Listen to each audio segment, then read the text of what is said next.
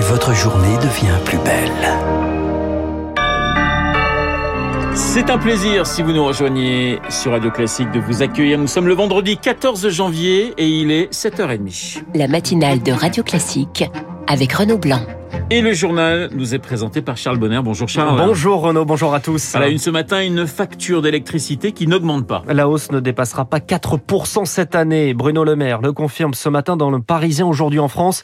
Jean Castex s'y était engagé à l'automne, promesse tenue. Et pour y arriver, le gouvernement met EDF à contribution et l'addition est salée, Eric Mauban. Effectivement, au total, près de 20 milliards d'euros, c'est la moitié du budget annuel des armées. Ce coût inclut d'abord la réduction au maximum de la principale taxe sur l'électricité. Elle est divisée par 45 pour être ramenée à 50 centimes le mégawattheure. Cela représente pour l'État une perte fiscale de 8 milliards d'euros. Pour le reste, le ministère de l'économie a décidé d'augmenter sensiblement le volume d'électricité nucléaire vendu à prix réduit par EDF à ses concurrents. Ce sera 120 TWh, soit 20% de plus. Euh, tout sera fait pour que ce geste se traduise dans les faits par une modeste hausse des factures d'électricité, aussi bien pour les particuliers que pour les entreprises. Cela devrait coûter là encore près de 8 milliards d'euros. À cela, eh il faut ajouter le chèque énergie qui va coûter 4 milliards d'euros. Tout ce dispositif constitue un bouclier énergétique de plusieurs milliards d'euros destiné à préserver le pouvoir d'achat des Français et ce à moins de trois mois de l'élection présidentielle. Eric Mauban, c'est une autre bonne nouvelle pour le porte-monnaie. La rémunération du livret A devrait augmenter aujourd'hui de 0,5 à 0,8%. Bruno le Maire le confirmera en milieu de journée. Le gouvernement devrait également augmenter à 2% le taux du livret d'épargne populaire, le LEP, un placement peu connu et qui pourrait faire des adeptes, Émilie Vallès. 15 millions de Français peuvent prétendre à ce livret d'épargne populaire soumis à conditions de revenus. Mais dans les faits, la moitié seulement en a ouvert un. Le LEP n'a pas encore percé, analyse Cyril Blesson, macroéconomiste au cabinet Père Conseil. C'est sous-exploité. Les gens connaissent bien le livret A. Tout le monde a un livret A ouvert à la naissance, presque. Par contre, le livret d'épargne populaire est plus méconnu. Et puis, il y avait quelques contraintes administratives à sa détention. Là, il y a eu une loi qui simplifie un peu ce fonctionnement. Selon cet expert, un taux à 2% devrait booster les ouvertures de l'EP et les dépôts, ce qui permettrait de protéger les plus modestes face à l'inflation, même s'ils ne peuvent pas toujours beaucoup épargner. Philippe Crevel, directeur du Cercle de l'épargne. On est dans l'épargne de précaution, on est sur un produit à vocation sociale, avec un rendement qui est le plus élevé par rapport au livret A, livret de développement durable, PEL. C'est aujourd'hui le meilleur produit pour ceux qui sont éligibles. Mais ce livret ne rencontrera du succès que si les banques jouent le jeu. Bercy a demandé aux établissements financiers de le remettre en tête de gondole car c'est vrai qu'elles ont tendance à pas le faire parce que c'est pas forcément un produit très attractif financièrement pour elles. La somme maximale que l'on peut déposer sur un livret d'épargne populaire est de 7700 euros. C'est trois fois moins que sur le livret A. Les explications d'Émilie Vallès. L'inflation au cœur des préoccupations. Les magasins Leclerc l'ont bien compris et s'offrent un joli coup de pub. Les prix des baguettes plafonnés à 29 centimes dans leurs enseignes et ce pour les quatre prochains mois. Mais dans le contexte d'augmentation des cours du céréal, cette annonce provoque la colère des agriculteurs et des boulangers.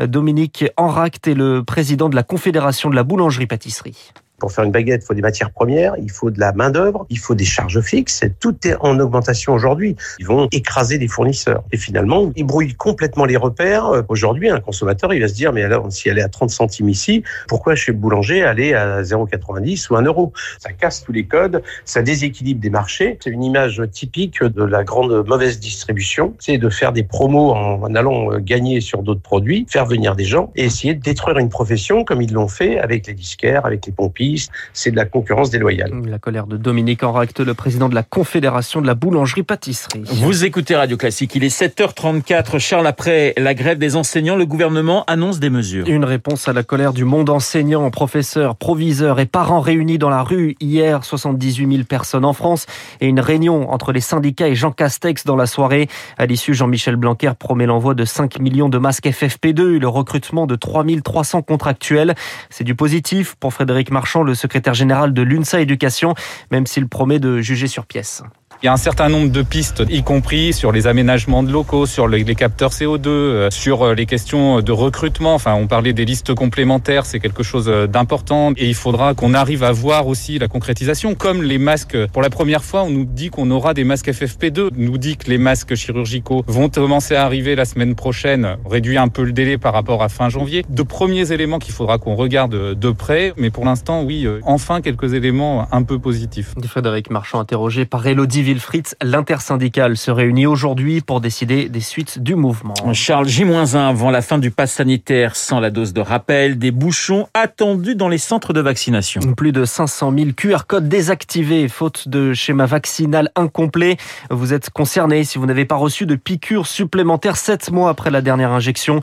Rajoutez à cela les primo-vaccinés qui, avec l'arrivée prochaine du pass vaccinal, se décident enfin à tendre le bras, de quoi provoquer quelques tensions dans les vaccinodromes, selon Laurent Delemaire qui dirige celui de Marc-en-Barœul dans le Nord c'est des gens qu'on attend depuis un an, hein, parce que le premier centre de vaccination, moi, je l'ai ouvert le 7 janvier 2021. Ils y viennent parce que forcément, ils se retrouvent coincés et ils ne peuvent plus accéder à grand chose. C'est quand même euh, des gens qui sont dans un niveau d'agressivité qui est pas négligeable. Très sincèrement, la discussion, euh, elle a plus grand intérêt. Hein. Les informations été données, donc la personne, soit elle vient, soit elle vient pas. Quand elle a fait le choix de venir, contrainte souvent, parce que quand on vient au bout d'un an et qu'on est quand même assez contraint, on subit tous en se disant, bah, au moins encore une de plus. De son côté, l'adoption du pass vaccinal est reporté. Députés et sénateurs n'ont pas trouvé d'accord hier.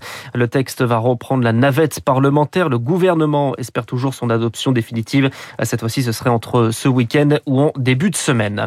Un pass vaccinal censé limiter les hospitalisations alors que près de 4000 personnes sont en réanimation ce matin. Une vaccination qui soulage les EHPAD touchés de plein fouet pendant l'épidémie. Mais la situation est aujourd'hui beaucoup mieux maîtrisée selon Sophie Boissard, la directrice du groupe Corian. La situation sur le plan sanitaire est très calme, comme elle l'est en réalité maintenant euh, depuis plus d'un an, grâce à la vaccination. On compte à peu près 2% de cas positifs à l'échelle européenne, c'est-à-dire en réalité très peu et c'est très stable asymptomatique. Donc en termes de sévérité, il ne se passe rien. C'est vraiment une excellente nouvelle. Omicron, quand on est vacciné, quand on porte le masque et qu'on respecte les règles d'hygiène et de protection que l'on connaît, eh bien c'est bénin. Sophie Boissard, qui était l'invitée de François Geffrier à 6h45. Son interview euh, complète est à retrouver sur radioclassique.fr. Plus de masques dans les rues de Paris. L'arrêté préfectoral est suspendu par le tribunal administratif. On revient sur cette décision de justice dans le journal de 8 h de Lucille Bréau. Charles Météo France place la Polynésie française en vigilance rouge. De fortes pluies des inondations, les sols sont saturés d'eau, les écoles sont fermées aujourd'hui, les activités nautiques interdites et les déplacements déconseillés. À l'étranger, le prince Andrew renonce à ses titres militaires. Le fils de la reine d'Angleterre est cité dans une affaire d'agression sexuelle. La justice américaine refuse de classer une plainte au civil qui l'accuse. Et puis on termine avec le bon démarrage des Bleus du handball à l'Euro. Victoire hier soir contre la Croatie 27-20. Leur prochain match, c'est demain à 18h et contre la Serbie. Et pour l'instant, Novak Djokovic, on ne sait toujours pas. Hein, on ne sait toujours pas. Et l'Open d'Australie, je vous le rappelle, commence euh, dans la nuit de dimanche à lundi. Merci Charles, on vous retrouve à 8h30 euh, pour un prochain point euh, d'actualité. 7h38 sur Radio Classique. À suivre les spécialistes Renaud Girard, François Geffrier, le 10 Downing Street sous haute tension et le RSA décortiqué par la Cour des comptes. Les spécialistes dans